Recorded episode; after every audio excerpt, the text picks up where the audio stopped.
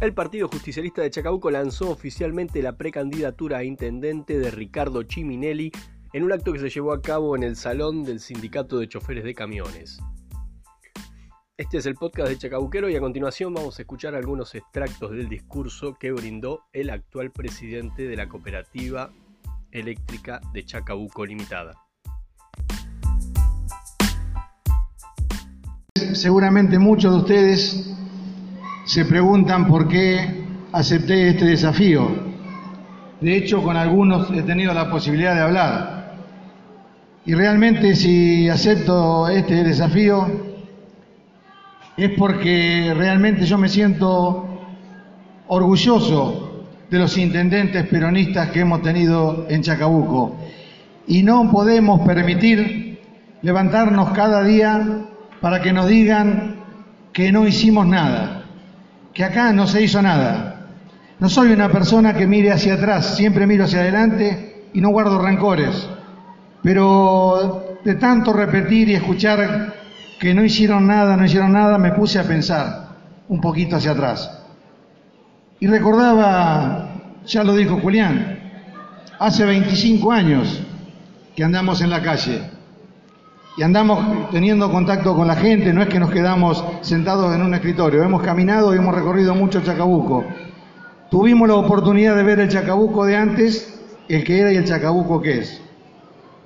Y entonces pensaba, todos nuestros intendentes, todos los intendentes peronistas tuvieron un compromiso inclaudicable con su gente, con su comunidad. Tendría que decir con su pueblo, pero no le gusta. Cuando uno le dice pueblo, le dicen que somos populistas.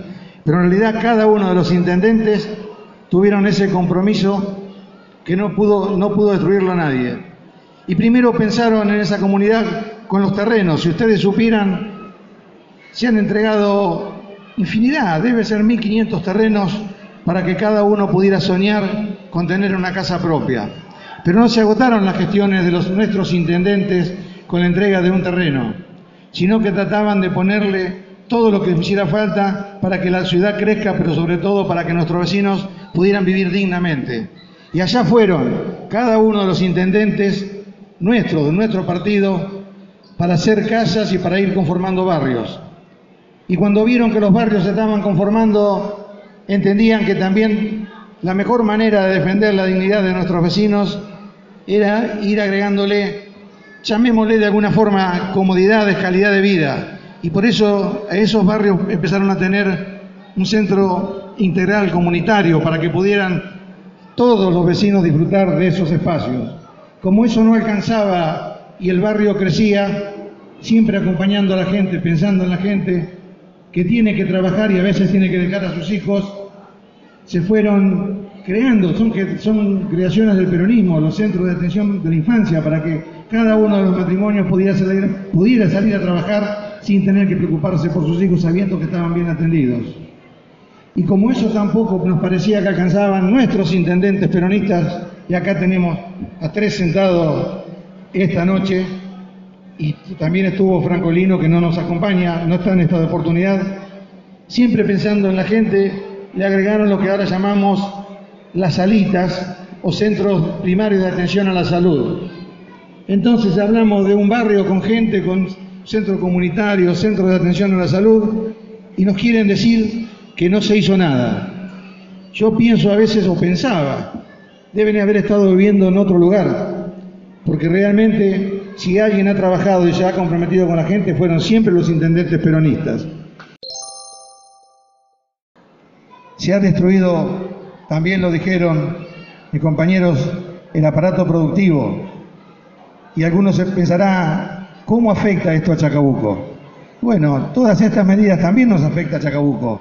En los últimos tres años se han cerrado empresas, por citar Nidera con 100 empleados en la calle, por citar Ingredion con el achicamiento de personal, por citar otras empresas que se habían radicado de gente honorable que ha tenido que cerrar sus puertas, no la vamos a nombrar por respeto, por supuesto, con infinidad de comercios que intentaron progresar y hoy lo vemos con las puertas cerradas.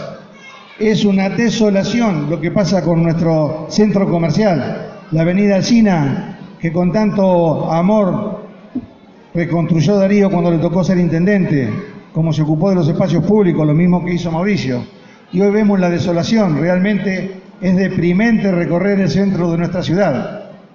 Y esos son producto también de las políticas económicas que está llevando adelante el gobierno nacional y también provincial, porque hay que decirlo, están enfrentándose con la educación y con esa excusa dicen y manifiestan constantemente en el caso de nuestra gobernadora que la educación, que los gremios son el problema. En realidad el problema no son los gremios, el sindicalismo lo que hace es defender el derecho del trabajador, porque es su rol y está perfecto que así lo haga.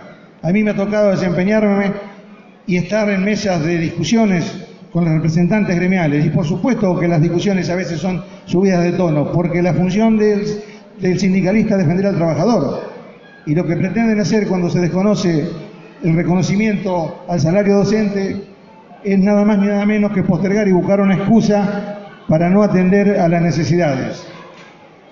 Por eso le digo que de alguna manera hemos llegado a un punto de encuentro en Chacabuco y si estamos hoy todos juntos es porque de alguna manera, como lo dijera Mauricio, Darío y Julián, entendemos que hoy tenemos un punto de partida un punto de partida para trabajar juntos por Chacabuco, para poder avanzar en lo que tantos nosotros soñamos. Pero no se trata de una persona, porque una persona no puede cambiar la realidad.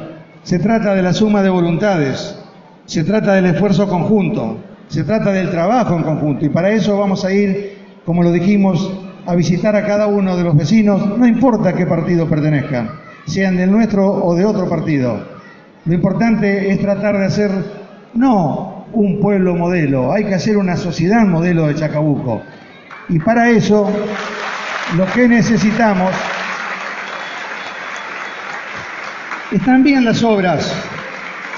Bienvenidos sean, ¿quién se va a oponer a que se hagan obras? Estamos todos de acuerdo. Pero lo que necesitamos es que podamos sentarnos cada uno con nuestros vecinos sin importar su ideología, sin importar su pertenencia, y podamos debatir los temas comunitarios, pero mirándonos en la cara, sin pelear y sin insultar, sin descalificar a nadie, porque ese va a ser nuestro objetivo. Cuando me preguntan por Cristina, no me voy a correr de lo que ya dije y ustedes algunos lo habrán leído y ya me han escuchado decirlo. Cristina es una dirigente singular, no se la puede comparar con ningún dirigente en la República Argentina y me animaría a decir fuera de, fuera de nuestro país.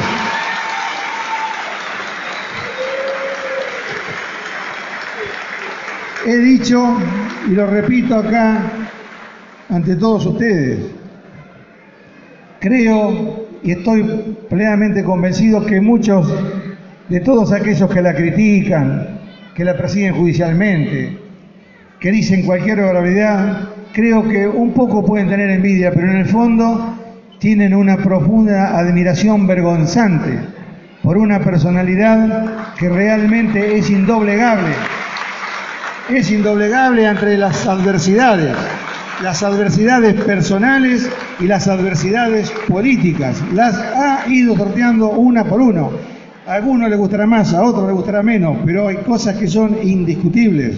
Entonces no podemos comparar. Y si ustedes me preguntan, nosotros, ninguno de nosotros, más allá de lo que cada uno de ustedes piensen o lo que yo pueda pensar o sentir, la definición va a estar en ella. Y yo estoy convencido también que la decisión que tome va a ser la que más convenga al conjunto. Y en ese momento ahí estaremos, sea ella, sea quien proponga, porque entendemos que, como dije antes, es una dirigente incomparable para propios y para extraños compañeras, compañeras, amigas, amigos, vecinos.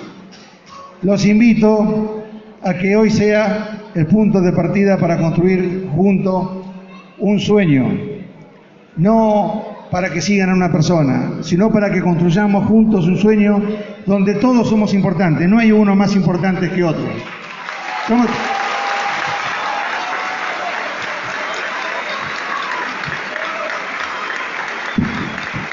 Los que me conocen y me tratan saben que no es una frase, porque me he cansado de repetirlo no porque solamente lo piense, sino porque lo sienta. Cada uno de nosotros es importante. Lo único diferente son los roles o las funciones que ocasional o circunstancialmente nos toca cumplir.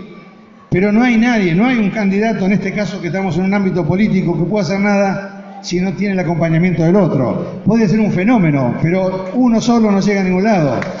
Entonces, construyamos el sueño, traspasemos las pasos y todos juntos redoblemos el esfuerzo para que en diciembre, una vez superada esta instancia, podamos volver a tener y cumplir ese sueño, que no es más ni menos que tener otra vez un gobierno peronista, porque la gente va a vivir mejor y como ya se lo dije en otra oportunidad más reducida, los días más felices fueron, son y serán peronistas. Muchas gracias por venir, gracias por el acompañamiento.